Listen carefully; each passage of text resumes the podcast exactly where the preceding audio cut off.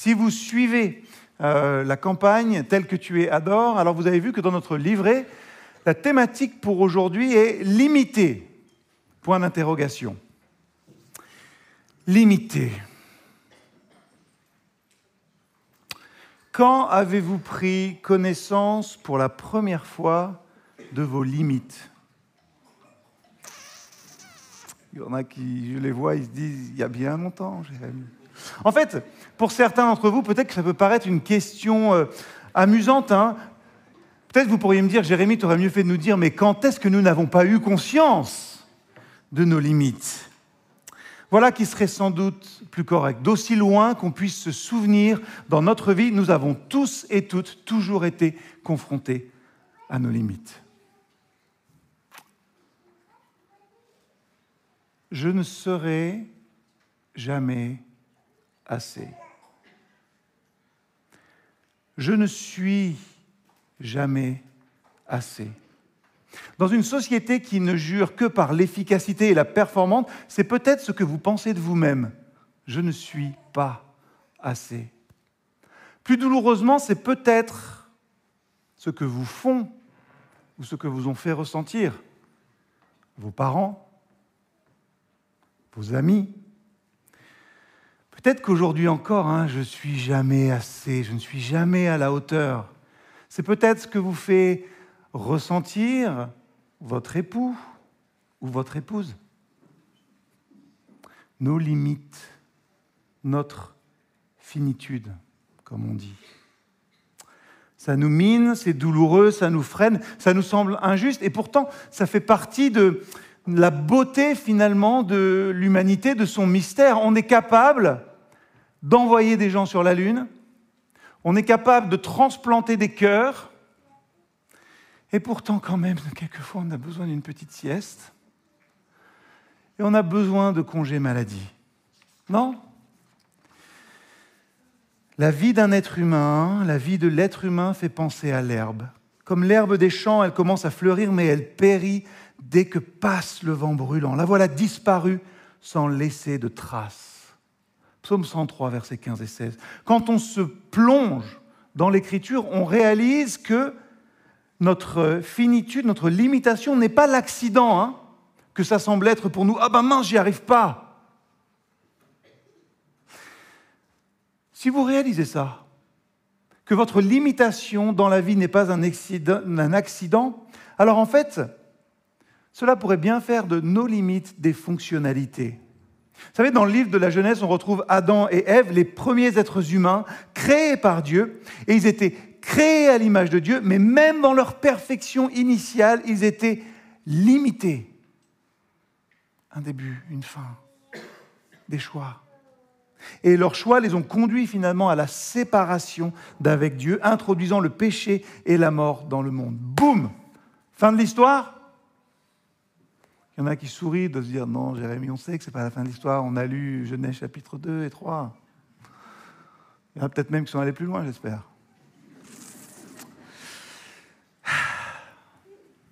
Ce n'est pas la fin de l'histoire. Au milieu de notre limitation, que fait Dieu? Dieu déploie sa grâce salvatrice. Gros mot pour dire que Dieu déploie sa grâce pour nous sauver.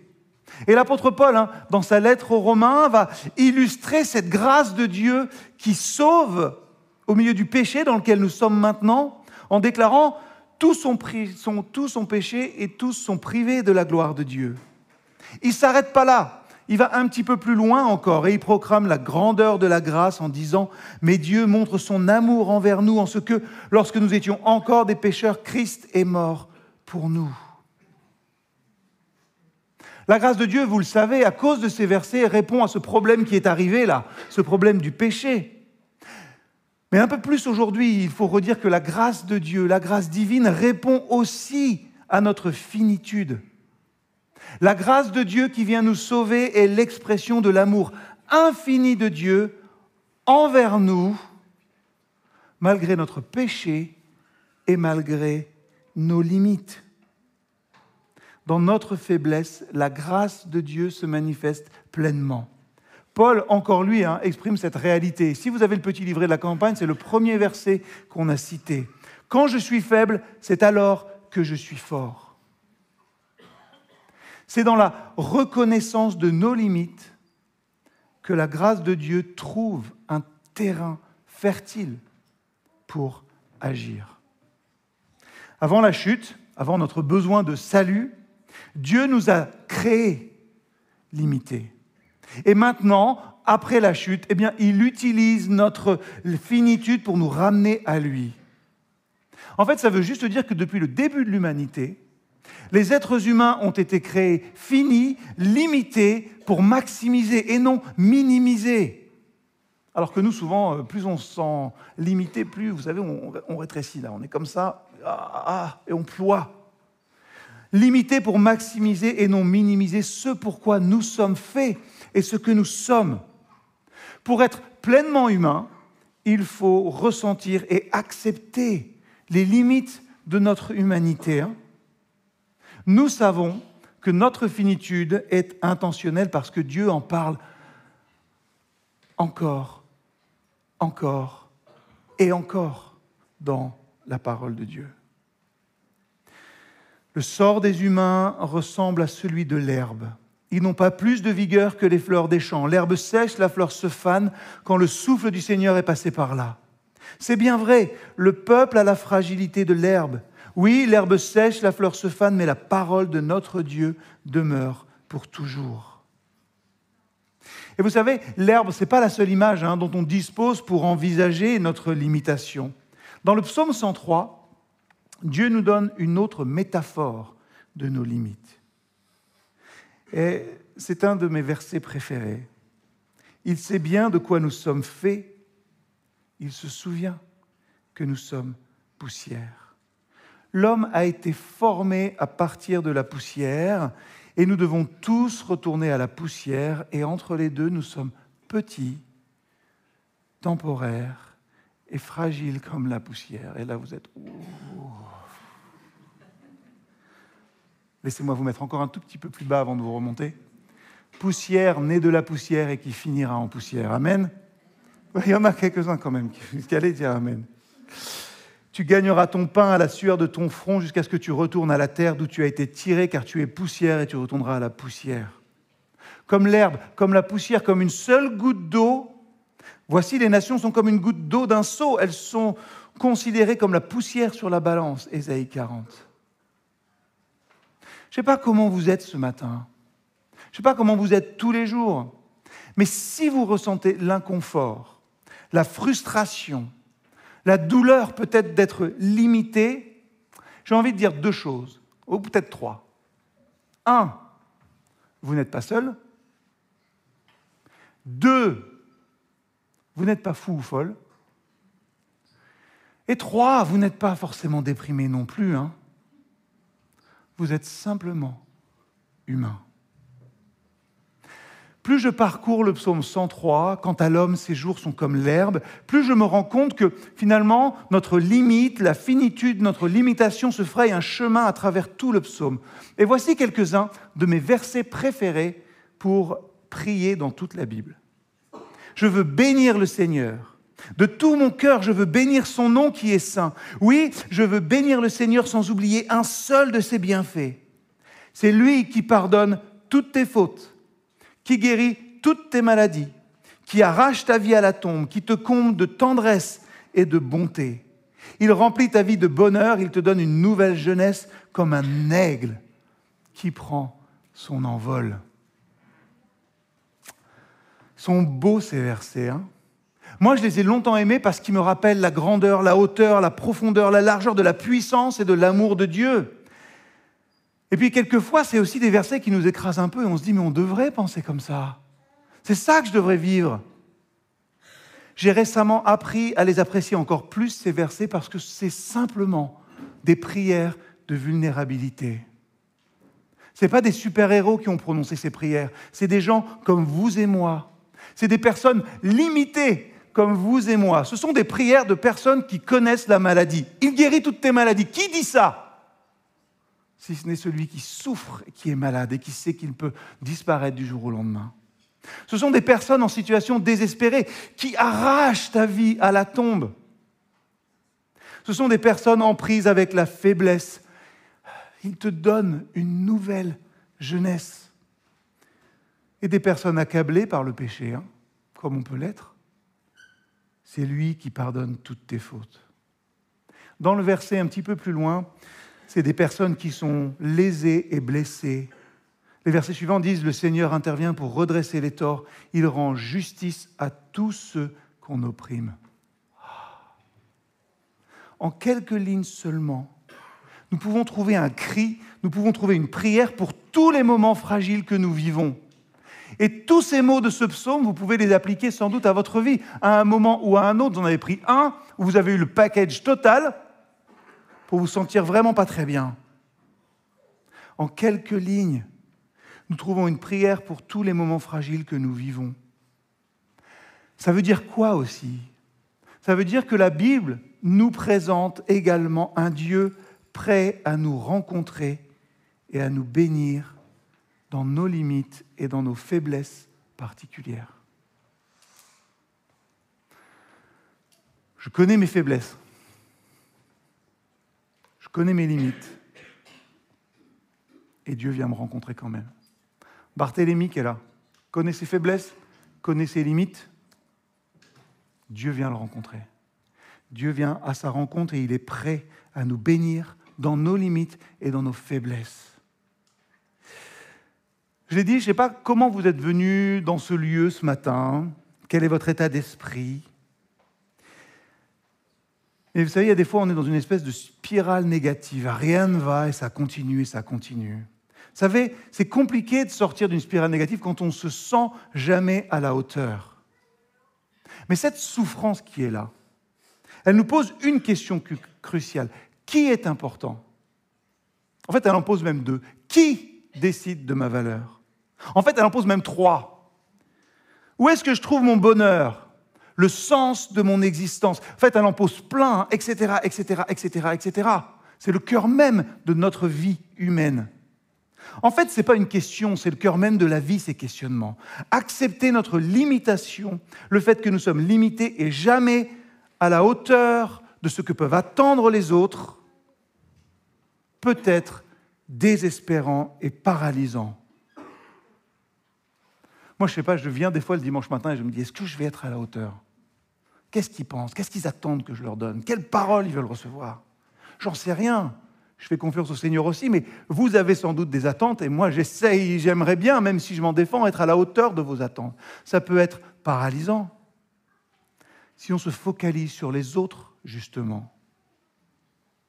Or, tout au long de cette campagne, nous vous appelons, nous vous exhortons à tourner les regards vers Dieu. Vers ce Dieu qui vient vers nous, qui nous accepte et qui nous bénit malgré nos faiblesses, malgré nos limites. En tournant les regards vers Dieu, nous tournons finalement les regards sur nous. Si nous acceptons notre limitation, notre finitude, alors elle nous aidera réellement à vivre une vie plus heureuse et plus pleinement humaine. Gardez avec vous, s'il vous plaît, le psaume 103 dans votre cheminement. La vie de l'être humain fait penser à l'herbe, comme l'herbe des champs. Elle commence à fleurir, mais elle périt dès que passe le vent brûlant. La voilà disparue sans laisser de traces. Mais ce qui est avant, c'est beau, hein c'est poétique. Mais le plus important est dans ce petit mot-là. Il est dans le mais qui est à la fin de cette phrase, qui fait le lien entre le verset 16 et le verset 17 du psaume 103. Enfin, maintenant, je ne sais pas qui sont papa-maman, mais quelqu'un les appelle. Enfin, nous allons maintenant apprendre où mène finalement le chemin de la finitude. Toutes nos faiblesses, toutes nos maladies, toutes nos frustrations, toutes nos déceptions, toutes nos limites nous ont conduits à et au travers cette réalité, mais la bonté du Seigneur pour ceux qui reconnaissent son autorité dure depuis toujours et elle durera toujours. Sa justice est acquise, acquise aux enfants de leurs enfants, pour ceux qui gardent son alliance et qui se souviennent de mettre en pratique ses exigences. Le Seigneur a établi son trône dans les cieux et il règne sur tout ce qui existe.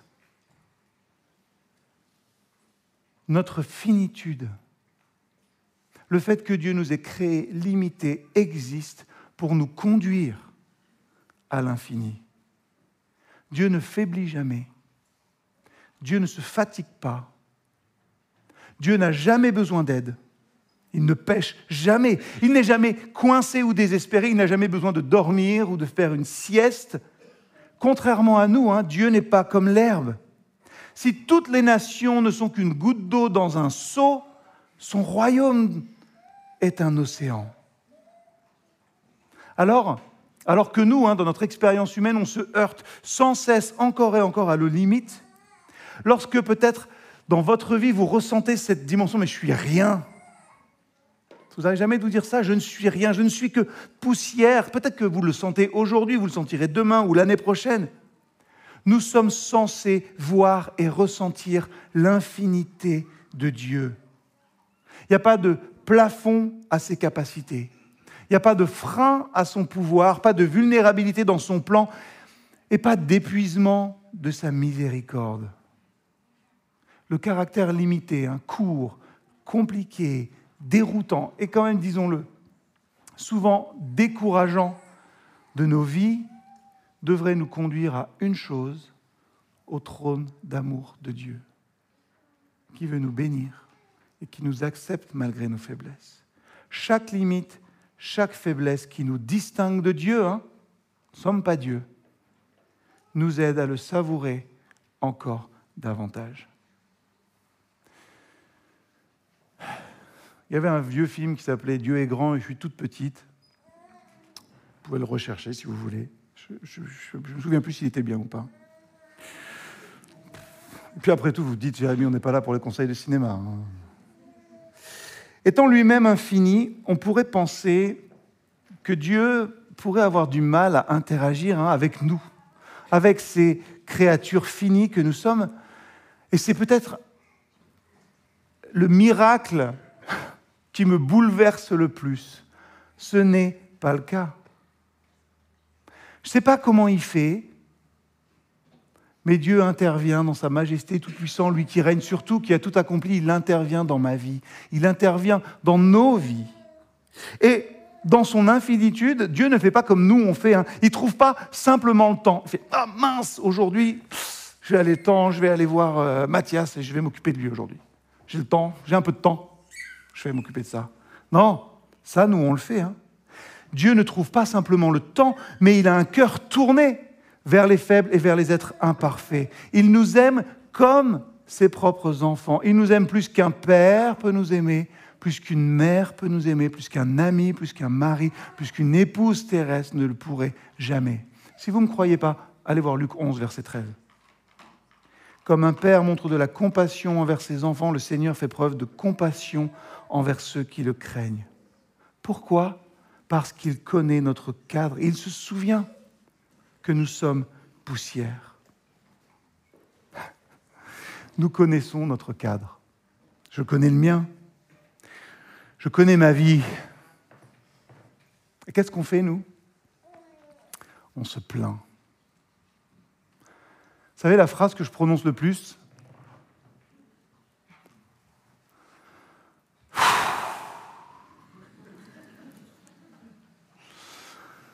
Mes journées, souvent, elles commencent avec Virginie, qui est là, et il est 6h15.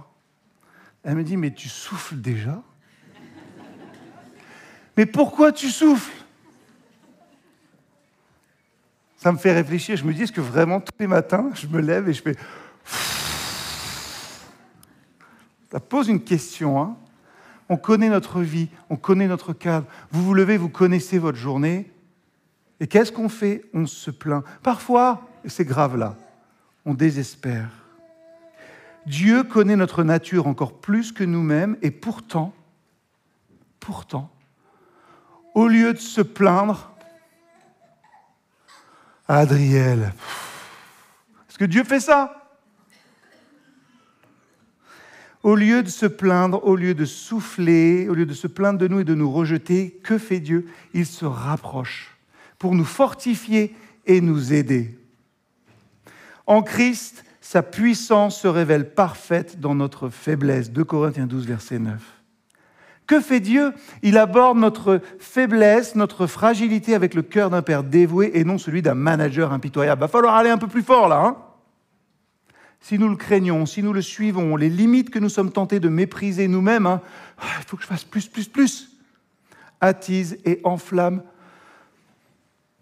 Vous savez, les charbons qui sont là et qui brûlent tout le temps de sa compassion pour nous. Ce matin, laissez-moi vous redire des choses très très simples. Et partez avec ça peut-être. Pas besoin d'être parfait pour avoir une relation avec Dieu. Pas besoin d'être parfait pour avoir de la valeur. Pas besoin d'être parfait pour avoir de la valeur. Pas besoin d'être parfait pour plaire à Dieu. Pas besoin d'être parfait pour avoir confiance en soi. Vous n'avez pas besoin d'être parfait pour avoir confiance en vous. Pas besoin d'être parfait pour vivre pleinement. Connaissez cette phrase L'homme regarde à ce qui frappe les yeux, mais l'Éternel regarde au cœur. J'ai pensé à cette phrase pendant cette prédication et je me suis dit, l'homme regarde à ce qui frappe les yeux. Du coup, moi, Jérémie, je ne serai jamais à la hauteur des attentes des autres. Et vous non plus. Mais l'Éternel regarde au cœur. C'est là que se trouve ma valeur. C'est sans aucun doute dans tout ce que les autres ne voient pas. C'est ça qu'il faut retenir maintenant. D'accord? Vous êtes prêts? Arrêtez d'essayer de faire tout pour plaire à tout le monde. Arrêtez d'essayer d'être à la hauteur des petites attentes égoïstes des autres. Soufflez comme ça et libérez-vous. Libérez-vous en voulant plaire à Dieu. Ce qui veut dire que, s'il vous plaît, ne pas faire attention aux attentes des autres, c'est envoyer tout le monde bouler. Non, le pasteur, il a dit que j'avais pas besoin de te plaire comme ça. On va pas y arriver à vivre ensemble si tout le monde fait ça. Libérez-vous en voulant plaire à Dieu, parce que en faisant ça, vous vous plairez à vous-même aussi. Je le crois. C'est Mathieu Janet, dans un temps de louange la semaine dernière, qui nous a posé la question Que faisait Jésus quand il avait du temps? Et il répondait Il le passait avec le Père. De quoi s'occupait Jésus, vous savez, dès sa plus tendre enfance Des affaires de son Père. De quoi s'occupe Jésus par son esprit, Dieu par son esprit aujourd'hui? Eh bien, miraculeusement, de vos affaires. De vos affaires parce que, aussi bas que vous puissiez vous sentir, si vous pensez que Dieu peut-être est très loin et qu'il s'en fiche, vous êtes l'affaire de Dieu. Sylvain est l'affaire de Dieu. Caroline est l'affaire de Dieu. Inès est l'affaire de Dieu. Jésus, vous savez, il a vécu une vie courte, 33 hein. ans. Exigeante physiquement, ça marchait. Hein Éprouvante sur le plan relationnel, je ne sais pas comment il faisait. Il a lutté contre les tentations, il a dormi, il est sans aucun doute tombé malade. Il est même mort. Et puis il s'est relevé pour donner à notre vie à nous, fragile comme l'herbe, un poids et une gloire infinie. Donc, si vous vous sentez un petit peu comme de l'herbe, laissez le brin que vous êtes regarder vers le haut. Laissez le brin que vous êtes regarder vers le haut, loin de vos frustrations, loin de vos insécurités. Regardez vers le Dieu qui connaît votre limite qui connaît vos limitations et qui les a créées. Plus encore, qui les a vécues aussi. Vous imaginez Dieu contenu dans notre petite enveloppe et qui rachète maintenant notre finitude. La grâce de Dieu, elle ne nie pas nos limites, mais elle les transcende. Elle nous offre une rédemption, un salut, un sauvetage qui va au-delà de nos capacités humaines. C'est ce qu'a rappelé Samuel dans son baptême. Lorsque nous réalisons que nous sommes limités, lorsque nous acceptons cette réalité, alors nous sommes appelés à dépendre plus encore de la grâce de Dieu. Parce que c'est dans notre vulnérabilité que nous expérimentons véritablement la puissance de la grâce qui restaure, qui guérit et qui transforme. Prenons un moment de silence. Chacun, placez-vous devant Dieu.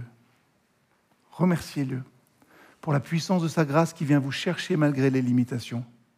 Et peut-être priez pour que Dieu vous aide à accepter vos limitations, vos limites, pour pouvoir voir plus loin, voir plus haut et vivre pleinement aujourd'hui. La grâce de Dieu transcende notre limitation. Et nous pouvons expérimenter la puissance de la grâce qui restaure, guérit et transforme.